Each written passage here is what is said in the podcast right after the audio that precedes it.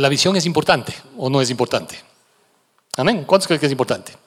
¿Cuántos han estado acá en la iglesia eh, por los 20 años? ¿Pueden levantar la mano? Hay algunas manos, qué chévere, gracias a Dios. Eh, hasta, ¿Hasta 10 años? ¿Cinco? ¿Cuántos están menos de un año? Pueden levantar la mano. Qué bueno, qué lindo. Gracias a Dios. Todos son parte y nos sentimos muy honrados, ¿sí? Con quienes llevan un año, un mes o 20 años, ¿sí? Pero sobre todo nos sentimos agradecidos a Dios. No importa, ¿cuántos llevan más de 20 años de cristianos? Más de 20 años de creyentes. Dios es fiel, ¿no es cierto? Dios siempre es fiel y queremos darle la honra al Señor. Eh, por eso es importante la visión que tengamos también como iglesia al compartir en esta mañana. Obviamente cuando hablamos de visión no estamos refiriéndonos solamente a la, a la parte física, ¿sí? Y a propósito de, la visión y la parte física, quisiera a nombre de mi esposa agradecer muchísimo a las personas que estuvieron orando, eh, pendientes, expresando su cariño, su saludo, eh, hace unos días atrás que fue intervenida eh, en sus ojos, ¿no? Bueno, por tema de cataratas.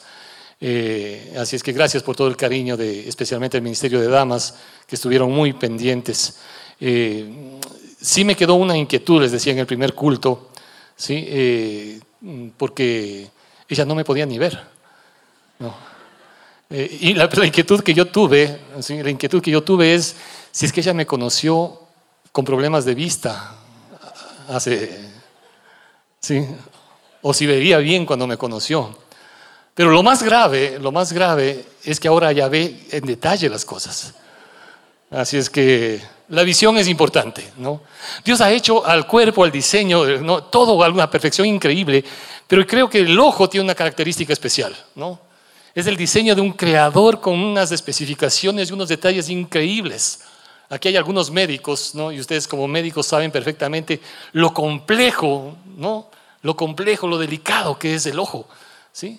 Qué importante, qué importante eso, ¿no? Y cuando hablamos de visión no me refiero solamente a esta visión física, cuando Dios te pone una visión, y creo que es importante, ¿no? hay personas que tienen eh, visión en cuanto a sueños, expectativas, hacia dónde ponen sus metas, sus logros, sus luchas, y, lo, y lo consiguen. Hay sueños que son humanos y muchas personas logran esos sueños y está bien. De hecho, la Biblia dice que toda buena dádiva y todo don perfecto proviene de Dios.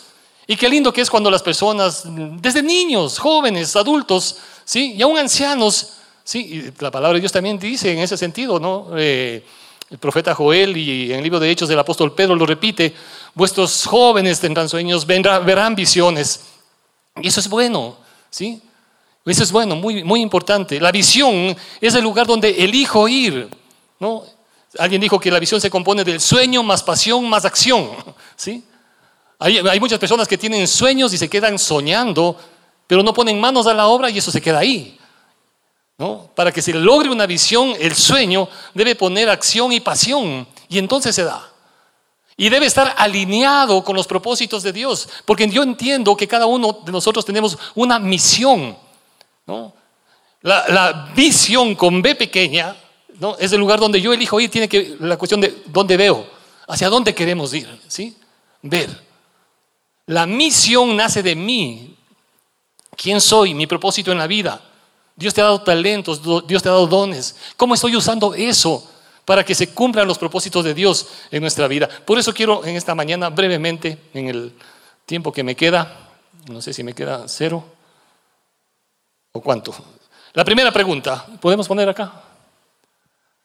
La primera pregunta es entonces, ¿estás bien de la vista?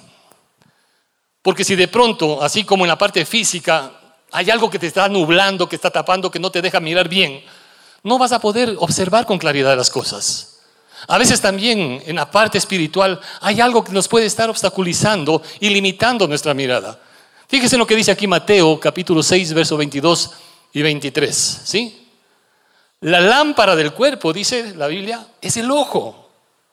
Así que si tu ojo es bueno, todo tu cuerpo estará lleno de luz. Pero si tu ojo es maligno, todo tu cuerpo estará en tinieblas. Así que si la luz que en ti hay es tinieblas, ¿cuántas no serán las mismas tinieblas? A veces es un poquito medio raro entender esta parte, ¿no? Quiero que leamos la siguiente versión en el lenguaje actual, si no me equivoco. Sí.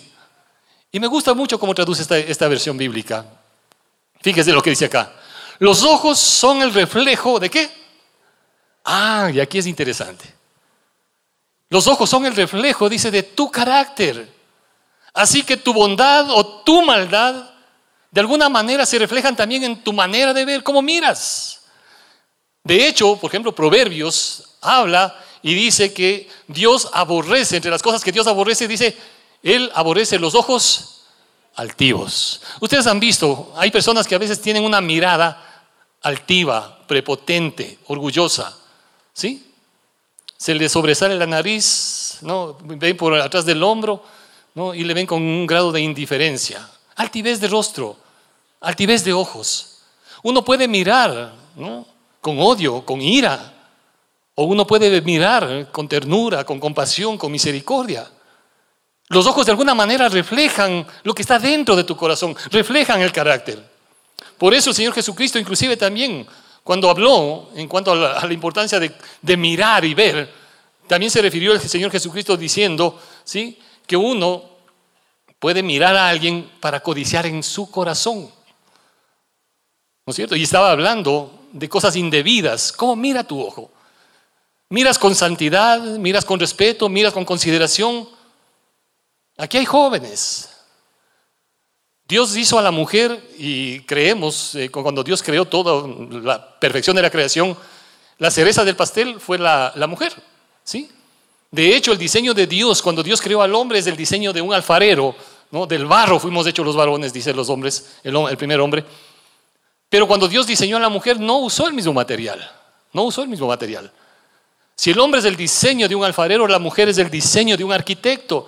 De ahí que la mujer estéticamente es más hermosa, más bonita. Dios ha puesto esa cualidad en la mujer. Y es lindo admirar la belleza de la mujer. Pero una cosa es que yo admire la belleza de la mujer, ¿sí? De manera correcta. Y otra cosa es tener una mirada, ¿sí? Que codicia, como dice el Señor Jesucristo acá. Si alguien mira para codiciarla, la pregunta ahí es, ¿cómo estoy mirando muchas ocasiones? ¿Cómo veo? ¿Qué refleja de mi carácter eso? Y esto es interesante porque es triste, ¿no? Y, quizás sea algo lo, común y corriente hoy en día, porque todo el mundo lo hace. Hay algunos que cuando le regresan a ver a una chica, ¿no? el cuello se les pone como el exorcista. Se le da la vuelta completa. No, gira el cuerpo, sí, gira, gira la cabeza completamente, con tal de seguirle con la mirada. ¿sí? Y a veces con alguna patanería. ¿no? Mirar para codiciar. La palabra de Dios, el apóstol en las cartas apostólicas dice, eh, dando una exhortación, dice, ¿cómo debo mirar a los adultos? ¿Sí? ¿Cómo debo mirar a las mujeres ancianas? Pero también dice, ¿cómo debo mirar a las mujeres más jóvenes? Dice, debo verles con consideración, con respeto, como hermanas. Y a veces ese tipo de cosas no se dan. Hay jóvenes, sí, hay jóvenes, y la pregunta es, no solo a jóvenes, también viejos. Algunos dicen, ¿viejos qué? y no porque tengan pintado el pelo, no. Pero están ahí, que se les vira la cabeza. ¿Sí? Y lo que estás mirando está reflejando el carácter, lo que dice acá. Los ojos son el reflejo de tu carácter. Así que tu bondad o tu maldad se te sale por los ojos. Se te sale por los ojos. Entonces la primera pregunta es esa. ¿sí? Recordemos también una cosa importante. ¿no? A veces hay gente especialista en mirar las cosas con limitaciones. O nos pone límites. Cuando tú tienes un sueño, una visión, siempre y nunca va a faltar gente que te va a poner límites. Uno puede escuchar la voz de esas personas, uno puede escuchar la voz de uno mismo o uno puede escuchar la voz de Dios. Y cuando uno escucha la voz de Dios, tu vida va a depender de Él y de los recursos de Dios para lograr las cosas. Hay visiones que vienen de parte de Dios, hay visiones, visiones que vienen de parte del hombre. Hay empresas que tienen y trabajan mucho. ¿Cuál es la visión de esta empresa? Y está bien. Y lo logran. Y a lo mejor tienen éxito. Pero la visión de Dios no va a tener éxito, a menos que Dios intervenga. Y estamos convencidos que cuando nosotros seguimos las cosas de acuerdo a los propósitos de Dios, Dios va a seguir bendiciendo. Dios quiere seguir interviniendo cuando uno se une y uno se alinea ¿sí? a la visión de Dios. Ahora, debemos entender alguna, una de las cosas importantes que en estos 20 años, y una de las cosas que decía también en el equipo pastoral, es ver cómo Dios va complementando, complementando. Hermanos queridos, yo no puedo ver todo. De hecho, no puedo hacer todo tampoco. ¿sí? No tengo yo y no soy el Espíritu Santo. ¿no? Y debemos depender totalmente y plenamente y cada día del obrar del Señor. Pero también es importante porque Dios ha colocado dentro del cuerpo de Cristo personas. Y al final del culto quisiera pedirles un favor a todos, que podamos orar, o podamos orar por la iglesia, dando gracias a Dios, pero podamos, podamos orar también por quienes están de una u otra manera involucrados en los distintos ministerios o están a la cabeza de los distintos ministerios. Y al final del culto voy a pedirles que pasen acá para orar un ratito y tener el respaldo de sus oraciones y el apoyo con todos ustedes. Porque nos complementamos. Yo no sé todas las cosas de mi casa, ¿no? Hay cosas que yo no alcanzo a ver y mi esposa me hace notar muchísimas cosas. Ella, ella es el complemento. Los hijos van creciendo y te van haciendo y te van haciendo dar cuenta que también hay cosas que no puedes ver bien como padre y tus hijos se vuelven un complemento también. Y lo mismo pasa en la iglesia. ¿no? Para nosotros es una bendición cada una de las personas que son parte del equipo y son, son un complemento. Hay cosas que yo no tengo y que ellos me complementan, hay cosas que ellos no tienen y que yo les complemento. Pero todos estamos unidos en esta mirada. Y es cierto, a veces hay personas que tienen una limitación y no quieren ver más allá. Y respetamos, obviamente. Hay personas que te van a poner límites en los sueños que tú tengas. Pero uno debe buscar, confiar y depender en Dios.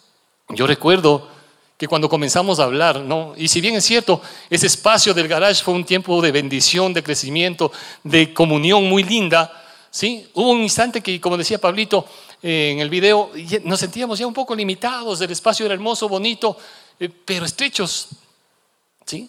Pero había personas que querían quedarse. Había personas que no querían crecer, había personas que, ¿para qué van a comprar un terreno? ¿Para qué van a salir? ¿Para qué tienen que hacer? Y así va a pasar en tu vida. ¿Por qué tienes que lanzarte a este proyecto? ¿Por qué tienes que realizar esto? ¿Por qué este sueño? ¿Por qué esto? Y te quieren poner limitaciones. Pero cuando uno está confiando y dependiendo de Dios, creo que los sueños de uno lo ponen en las manos de Dios. Y uno debe confiar y depender en Él. Y eso es lindo porque se complementan esos sueños con la voluntad del Señor. La segunda pregunta rápidamente. Puedes pasarle la siguiente lámina. ¿Hacia dónde y qué estoy mirando? ¿Sí? Primero estoy viendo en la vista cómo, está, cómo está mi carácter, en otras palabras. ¿Qué es lo que refleja mi carácter? ¿Sí? ¿Cómo estoy mirando las cosas? Porque quizá hay cosas que debo primero sanar dentro de mi corazón. La segunda, ¿hacia dónde y qué estoy mirando? La semana anterior también eh, fue un tiempo muy hermoso en lo que se compartió acá el mensaje de la palabra de Dios con Cristian. El tema fortaleza en la debilidad. Y gracias Cristian por tu testimonio. Siempre nos bendice. Y él nos compartía de Abraham, ¿no es cierto? Abraham encerrado y él puso acá esta carpa, ustedes recuerdan, ¿no es cierto? Esa carpa, ¿sí? Y, y compartió la prédica desde una parte de la prédica metido en esa carpa para quienes no estuvieron. Y claro, metido en la carpa, encerrado en la carpa, no podía sino ver el techo de la carpa. Y dice claramente en realidad el pasaje bíblico que Dios le sacó de la carpa para que vea y le llevó afuera de la carpa. ¿Sí? Hay cosas que te están limitando, pero Dios te saca de eso para que veas. Y Dios le hizo ver todo el firmamento y le dijo, ok, ahora sí mira al cielo y cuenta las estrellas. Cuenta las estrellas. Dios le saca, los lleva afuera y le desafía a hacer algo imposible. Yo no sé si Abraham comenzó a contar. No, yo no sé hasta, usted tal vez algún rato se animó a contar, yo nunca. No, no sé, qué pereza contar estrellas. Si llego a 10, de ahí no paso. Si alguien llega a 100, qué impresionante. Pero se imagina, no sé si Abraham comenzó a contar o no, le estaba pidiendo algo imposible.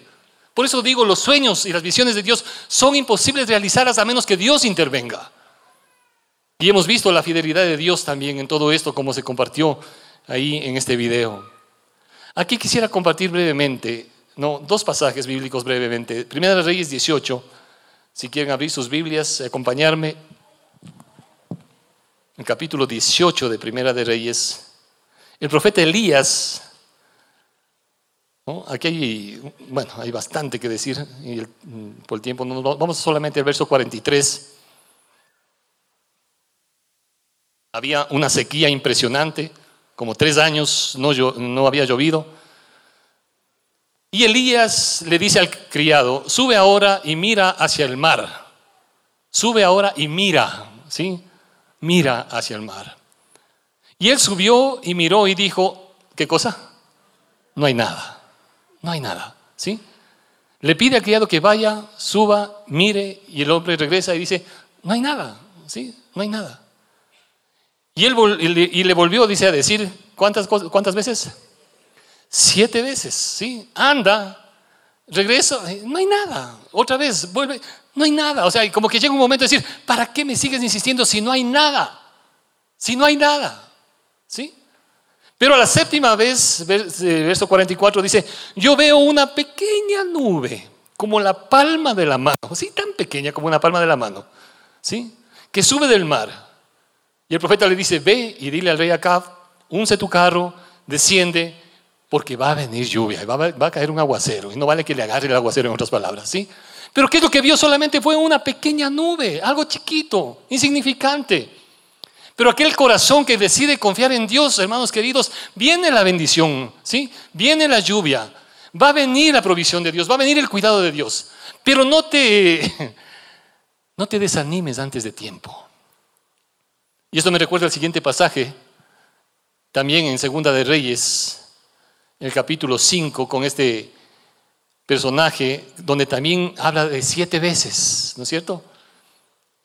Cuando en Segunda de Reyes, el capítulo 5, de este general sirio, Naamán, un hombre importante, valeroso, luchador, ¿sí? un hombre muy influyente, ¿sí? pero tenía una dificultad. Pero, había un pero, había un pero. Lamentablemente estaba enfermo y una enfermedad grave en ese tiempo, eh, obviamente, era la lepra.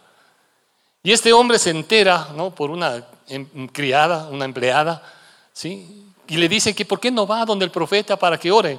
Y hacen las gestiones y va donde el profeta eh, Eliseo. Y Naamán llega con todo su séquito, llega con todo una caravana, con regalos, con, con obsequios donde el profeta. Y él se topa realmente con una situación que le molesta, porque en primer lugar él va con una expectativa de que aquí voy a llegar, ¿no? Y obviamente soy un general del ejército, soy un hombre importante, así es que cuando llegue el profeta seguramente me va a atender. Y el profeta ni siquiera le sale a recibir. Le manda al criado y el criado encima de eso le dice, dice mi señor que vayas y te ba- bañes en el río Jordán siete veces. Y chao. Y por eso el, general Naamán se enoja, fíjese en lo que dice el verso 10. Entonces, perdón, el verso 11. Y Naamán se fue enojado, diciendo, he aquí, yo decía, ojo con esto, yo decía para mí. Uno debe tener cuidado a veces qué es lo que dice para sí mismo. Algunas veces mencionábamos acá, la persona con quien uno más conversa es uno mismo. ¿Y qué es lo que se está diciendo a sí mismo usted? Yo decía, ¿cuáles son las expectativas de este general? Yo decía para mí, él pensaba, el profeta va a salir, se va a poner de pie, invocará el nombre de Jehová su Dios, alzará su mano, tocará el lugar donde yo estoy leproso y automáticamente voy a quedar sano de la lepra. Esa era la expectativa que tenía este general. Él miraba de esa manera, él miraba de esta forma. Y Dios le cambió completamente las cosas, le trastornó completamente las cosas. El profeta ni siquiera salió a recibirle. ¿Sí? Y por eso el hombre se va, se va molesto, se va enojado. Son sus eh, súbditos, son sus soldados, que sus inferiores, digamos, en, en rango, que, los que le dicen, general, vea, ¿qué le cuesta? ¿Sí? ¿Por qué no hace lo que le dicen? Métase en el río a ver qué pasa. ¿Sí? Si él se mantenía en su orgullo, en su prepotencia, y si su mirada era simplemente esa jactancia y esa prepotencia de decir, no, ¿cómo me van a tratar a mí, todo un general del ejército, ¿no? y me mandan a bañarme en este río sucio? En mi país hay mejores ríos, dice. ¿no? Y encima de eso ni siquiera me salen a recibir como merece la diplomacia que corresponda a un general. ¿no? Él podía mantenerse en eso, pero el hombre también en medio de lo que tenía esa rabia, esa molestia, creo que había un corazón sensible y, y- y humilde a la final. El hombre acepta la sugerencia y la recomendación de sus soldados, se mete al río. ¿Y qué mira cuando se mete la primera vez? Se mete, se zambulla en el río Jordán y ve la lepra ahí, nada. Igual como el otro criado, ¿no es cierto? Que se subió a la montaña y vio, y dijo, no hay nada, no hay ni una nubecita, no hay nada. La primera vez nada, la segunda nada, la tercera nada. Pero a la séptima vez, ¿sí? Se dio cuenta que Dios había tocado y su piel estaba restaurada completamente. Hermanos queridos, no nos desanimemos antes de tiempo. Yo no sé cuál sea la situación, qué es lo que no estás viendo, No estás viendo, no estás viendo. Y a veces uno, lamentablemente, ¿no es cierto? Hay, hay personas que se, han, que se han cansado de buscar a Dios porque pensaban que va a venir así y tus expectativas eran estas. Y Dios te cambia a veces las cosas. Y Dios trastorna a veces los planes. Dios no funciona ¿no? como una varita mágica o como un genio maravilloso que le... No, Él es soberano. Pero persiste, persiste en buscar a Dios. ¿Sí? A veces hay personas que están mirando a tu, alrededor o mirando las circunstancias, mirando tu pasado y comienzas tu vida a girar en torno a ese tipo de cosas. Y te lamentas y te, y te consumes y te entristeces y te limitas porque estás mirando ¿sí? de esa manera. Pero cuando pones la mirada en Dios y decides hacer lo que Dios dice, ¿sí? estos dos criados fueron siete veces y a la séptima vez vino la respuesta del Señor. Vino la respuesta del Señor. Y creo que eso es lindo cuando uno se compromete con Dios. Viene la respuesta de Dios. ¿Hacia dónde estoy mirando? ¿Sí? ¿Y cómo estoy perseverando en esa mirada? Y la última pregunta, por favor. ¿Estoy comprometido con la visión de Dios? ¿Estoy realmente comprometido con la visión de Dios? Dice Proverbios 29, 18, y este pasaje es muy hermoso. Sin profecía el pueblo se desenfrena, mas el que guarda la ley es bienaventurado. Y fíjese en lo que dicen otras versiones, puedes pasarle las otras. ¿Sí? Esta versión dice lo siguiente, cuando la gente no acepta la dirección de Dios, se desenfrena, se desenfrena. Pero si obedece la ley, vive con alegría, en otras palabras. Y es importante cuando uno decide ¿sí? poner su mirada en lo que Dios dice. La siguiente versión, Dios habla hoy. Donde no hay dirección divina, ¿sí? Donde no hay dirección divina, no hay orden. Feliz el pueblo que cumple la ley de Dios. Hermanos queridos, nuestras vidas, nuestras familias, nuestras instituciones, la iglesia, nuestros gobiernos, ni se diga. Porque donde no hay dirección divina, no hay orden. Feliz el pueblo que cumpla la ley de Dios. Y la nueva versión internacional, otra versión dice, donde no hay un buen gobernante, el pueblo no sabe qué hacer, pero Dios bendice a los que obedecen su ley. Nuestras vidas necesitan dirección divina, nuestros gobiernos necesitan dirección divina. Donde no hay visión, dice, el pueblo se extravía. Dichosos los que son obedientes a la ley. ¿Sí? donde no hay visión. Y por eso es importante lo que estamos diciendo acá en este sentido, hermanos. Que queremos fortalecer la visión. La visión de... Puedes pasar a la siguiente lámina. ¿Cuál es la visión? ¿O en base a qué tenemos nosotros la visión de familias firmes en Cristo? En base a lo que la palabra de Dios nos dice. Como también el día jueves compartimos. ¿En base a qué tenemos una promesa? En el libro de Ageo, desde ese día te bendeciré. Estaba hablando del día 24. Pero hay una visión que está centrada también en lo que Dios dice aquí en este pasaje. Josué, ya de edad adulta, ¿no? ya anciano prácticamente, a poco tiempo antes de morir, pero con una determinación en su corazón, no importa la edad. Lo importante es mantener esa determinación en su corazón y ese compromiso. Y les dice a todo el pueblo, escojan a quién van a servir. Pero yo y mi casa serviremos a Dios. Y esa es la visión de la iglesia. No estamos comprometidos con una religión, estamos comprometidos con el Señor. Y creo que es importante cuando hay en el corazón de ustedes y en el corazón nuestro esa determinación de que usted y su casa sigamos sirviendo al Señor. No somos familias perfectas, ¿no? pero sí decimos somos familias firmes en Cristo.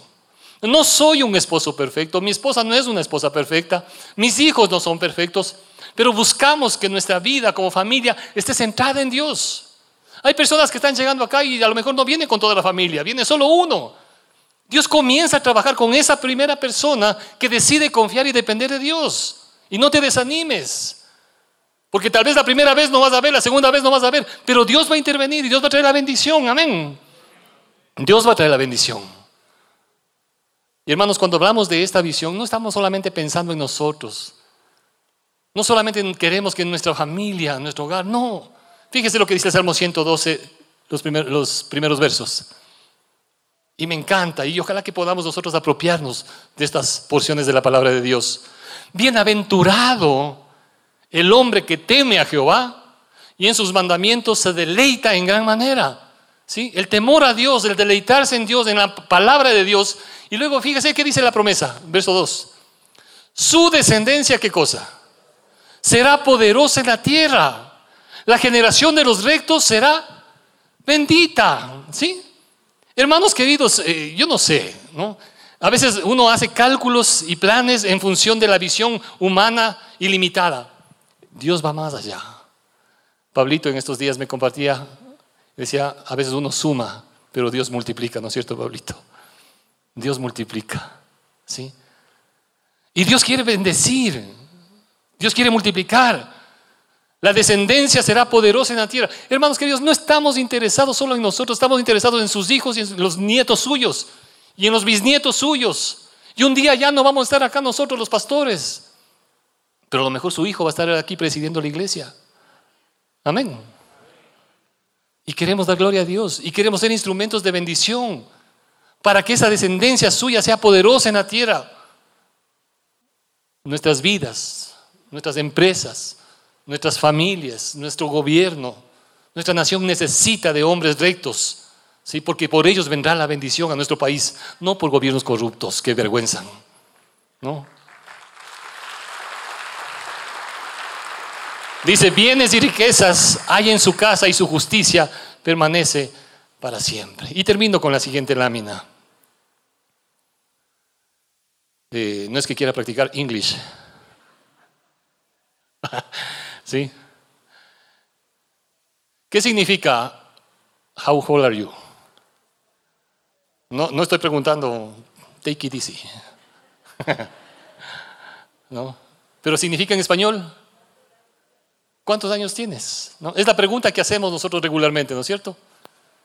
En español le decimos, ¿cuántos años tienes? Y yo le pregunto. ¿sí? En inglés la pregunta es un poquito diferente. El otro día me invitaron a un lindo grupo, el grupo de, Años Dorados. ¿sí? Eh, un lindo grupo realmente, cómo Dios bendice y cómo se comparte ahí. Y hay un equipo hermoso, cómo sirve el Señor ahí, en este ministerio. Y obviamente yo no me iba a atrever a preguntar en ese momento, en este ministerio de años dorados, hermanas, ¿cuántos años tienen? ¿No? Ahí mismo se acababa la, la charla. ¿no? Pero sí hice una pregunta, ¿no? y les compartí algo que alguna vez escuché. ¿no? De un hombre, un hombre que tenía mucho sentido del humor, ya bastante adulto, ¿sí? 80 años siquiera. Y este hombre, ¿sí? compartiendo con sus amigos, ¿no? le preguntaron sus amigos a este hombre, ¿cuántos años tienes? ¿No? Nadie sabía, Así que querían indagar un poquito qué edad tenía este señor ya de edad avanzada, 80 años más o menos. Y este hombre les contesta a sí mismo con ese sentido de humor que tenía, le dice, más o menos entre 8 y 10. la mayoría se, eh, se, rieron por la respuesta de él. No, no, no, en serio, ¿cuántos años tienes? Más o menos entre 8 y 10. Dice, ¿cómo? Déjate de cosas. ¿Cuántos años tienes? Ya te digo, más o menos entre 8 o 10 años creo. Porque los 80 ya no tengo. Los 80 ya no tengo. ¿Sí? O sea, los años que ahora tú tienes, yo no sé cuál sea el promedio de edad de aquí, ¿no? Véale a la persona que está al lado suya y dígale, los 25 que tienes ya no tienes. ¿Sí? Ya se te fueron. Ya se te fueron. ¿Sí? Los que tienen 45, 30, lo que sea, o los que tienen 60, 70, ya no tienes esos años. La pregunta es cierto, how old are you? o cuántos años tienes, ¿sí? La pregunta, eh, sí, la respuesta es, ya no tengo esos años, ya se fueron esos años, ya no puedes hacer nada por esos años. Ya no puedes recuperar nada de esos 80, de esos 60, de esos 50 años. Ya no tienes absolutamente nada. Lo que puedes tener, como decía este hombre, ojalá en otras palabras Dios me dé unos 8 o 10 años. ¿sí? Que Dios permita que me dé esos 8 o 10 años más. Yo no sé. Yo no sé cuántos años más me va a dar el Señor de vida. ¿Sí? Pero yo, los, que ya he pasado ya no tengo, ya se fueron. La pregunta muchas veces en nuestras vidas es, ¿cómo he invertido esos años que ya se han ido? ¿He sido sabio en cumplir la visión de Dios y los propósitos de Dios o los he malgastado? ¿Saben que una de las cosas que me entristece a veces, y decía en el primer culto, eh, hay, hay, hay programas de farándula, ¿no es cierto? Yo no sé si a algunos les gusta ver programas de farándula. Pero también en las redes sociales a veces uno es partícipe de farándula. Y uno comparte cosas. ¿De qué te ayudan? ¿De qué edifican? ¿De qué sirven? Y uno puede pasar horas de horas y horas en pura farándula. En pura farándula. ¿Sí? Está bien que compartas una foto de vez en cuando y un viaje y chévere y qué lindo y la bendición de Dios. Lindo. Pero hay gente que se pasa todo el tiempo ahí, no. Mi nueva relación, estoy en una relación. Y sacan tontería y media. Sacan tontería y media. Pura farándula en las redes. ¿sí? Que ni te edifica ni bendice a otros. Y vas perdiendo tu, y tu vida va pasando porque no vas a recuperar los años que tienes. Y los años que te, te quedan, yo no sé si son 5, 10, 20, nadie sabemos. ¿Cómo quieres invertirlo? ¿Cómo quieres invertirlo? ¿Cuál es tu sueño? ¿Sí? Con respecto a tus hijos, tus nietos, si es que eres casado. ¿Sí? ¿Qué esperas para ellos? Hermanos queridos, nuestro sueño es ese, no es un edificio. Pero sí es cierto, Dios nos ha dado un lugar que sea acogedor, donde podamos reunirnos, aprender unos de otros, apoyarnos, amarnos, ayudar a crecer, fortalecer a nuestros hijos, en medio de, o oh, también sabiendo que hay corrientes que les quieren arrastrar y hundirles. Pero nosotros queremos brindar esos valores, esas convicciones profundas centradas en la palabra de Dios, para que la descendencia del justo sea una generación bendita. Eso es lo que queremos, ese es nuestro sueño, ese es nuestro anhelo. Y queremos seguir trabajando en ese afán. Pero para ello necesitamos obviamente también el apoyo, las oraciones, el compromiso. No solamente la colaboración. En esta última lámina, ustedes saben, ¿no? La fiesta del, que hubo en el granero, ¿sí? Eh, sí conocen la historia esta, ¿no es cierto? ¿No? Bueno, para los que no saben. Hubo una fiesta, ¿no? Ahí entre los, en la granja, ¿sí? Hubo una fiesta en la granja y todos tenían que aportar algo. La vaquita dijo, yo pongo la leche. La gallinita dijo, yo pongo los huevos. Y todos le dijeron, bueno, chanchito, tú pones el jamón. ¿Sí? Esa es la diferencia entre colaboración y compromiso. Sí está claro, ¿no es cierto? A veces puede ser fácil colaborar, pero cuando implica compromiso, a veces hay sacrificio. ¿Sí? Y agradecemos a Dios porque aquí hay vidas, ¿sí? Que no solo colaboran, hay vidas que están comprometidas y les agradecemos de todo corazón a todos ustedes porque están comprometidos primero con Dios, con la obra de Dios, con la visión de Dios. Y eso es importante, ¿sí? donde todos podemos arrimar el hombro para seguir trabajando. ¿Para qué? Y esto es importante, y permítanme terminar con esto. Para que se extienda el reino de Dios. ¿Sí? El reino de Dios. Aquí no estamos luchando por la extensión del reino de Cumbayá o el reino de la Alianza Cristiana y Misionera. Que Dios nos libre de esa mentalidad pobre y miserable. ¿Sí? Lo que interesa es el reino de Dios. No, a mí no me cabe y a veces me entristece y me molesta cuando hay personas, hermanos queridos, déjenme decir esto con todo corazón. ¿sí? Nuestro único dueño es Dios. ¿sí? El único que rescató tu vida es Cristo. Y al único que le perteneces es a Él. Nosotros no somos propiedad de ningún pastor. Amén. No somos propiedad de ningún pastor. Sí, se merecen respeto, el cariño, la consideración, todo lo que quiera, pero ningún pastor es propietario de ninguna vida. Solamente Cristo es el dueño de nuestras vidas. ¿Sí? Y eso tengamos claro, porque hoy en día hay muchas corrientes donde lamentablemente muchos líderes se consideran dueños de la vida de otras personas. Y eso no está bien.